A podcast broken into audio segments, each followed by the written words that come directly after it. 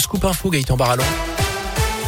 Bonjour Jérôme, bonjour à tous. Et elle a une ce vendredi entre émotion et recueillement avec cette marche blanche organisée demain à Rouen, initiative de la mère d'Amélie décédée l'an dernier à l'âge de 34 ans, tué de plusieurs coups de couteau par son ex-conjoint à Mably. Ce dernier a depuis été placé en détention provisoire. Selon le progrès, il a été mis en examen pour meurtre sans préméditation.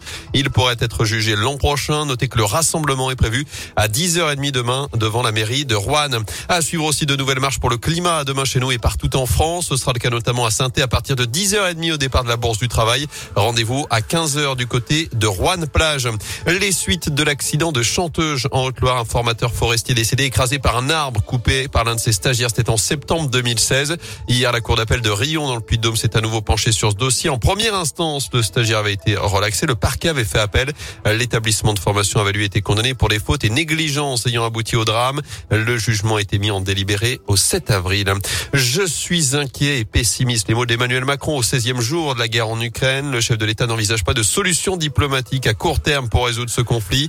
Hier, il s'est à nouveau entretenu avec le président russe Vladimir Poutine pour réclamer un cessez-le-feu immédiat. En vain, les pourparlers entre les chefs de la diplomatie russe et ukrainienne n'ont également rien donné. Kiev, qui accuse d'ailleurs Moscou d'avoir attaqué un couloir humanitaire permettant le ravitaillement de la ville de Mariupol. Enfin, les autorités ukrainiennes signalent également ces dernières heures des frappes aériennes sur plusieurs villes, notamment des zones civiles du côté de Dnipro, dans le centre du pays.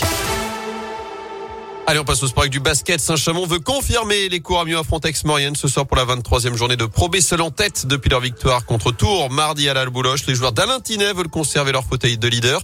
Et une chose est sûre, en tout cas, ils conserveront leur coach pour la saison prochaine alors qu'il avait annoncé son départ à la retraite dès cette année. Alain Tinet a finalement décidé de rempiler pour un an de plus. L'entraîneur du Saint-Chamond basket s'est expliqué pour Radio Scoop.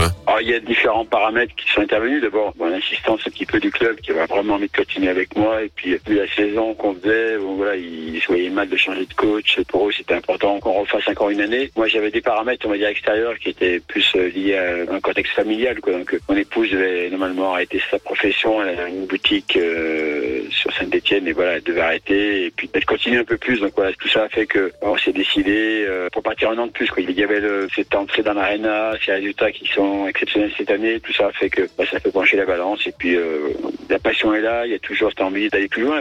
On se prend à rêver pour la saison prochaine qui sera livré ce printemps. Et pour que le rêve devienne réalité, accession en proie, le mieux serait de conserver évidemment cette place de leader. Saint-Chamond compte une petite victoire d'avance sur Chalon-sur-Saône, son dauphin. Avant donc ce déplacement ex-Maurienne ce soir à 20h. À suivre aussi le déplacement des Verts à Lille. La SS ouvre la 28e journée de Ligue 1 face aux champions de France anti. Des Verts 17e qui ont l'occasion de mettre la pression sur leur concurrent direct dans la course au maintien. Ce sera à partir de 21h. Au même moment, ce choc en rugby, toujours en course pour le Grand Chelem. Le 15 de France défile le Pays de ce soir à Cardiff pour la quatrième journée du tournoi des Six Nations. Enfin, victoire américaine sur les routes de la Loire et de l'Ardèche. Brandon McNulty a remporté hier la cinquième étape de Paris-Nice entre Saint-Just-Saint-Ambert et Saint-Sauveur de Montagueux à travers notamment le Pilat et les Monts Ardéchois. C'est le Slovène Primoz Roglic qui endosse le maillot jaune de leader. Le peloton débarque aujourd'hui dans le Vaucluse et les Bouches du Rhône avant l'arrivée finale dimanche à Nice.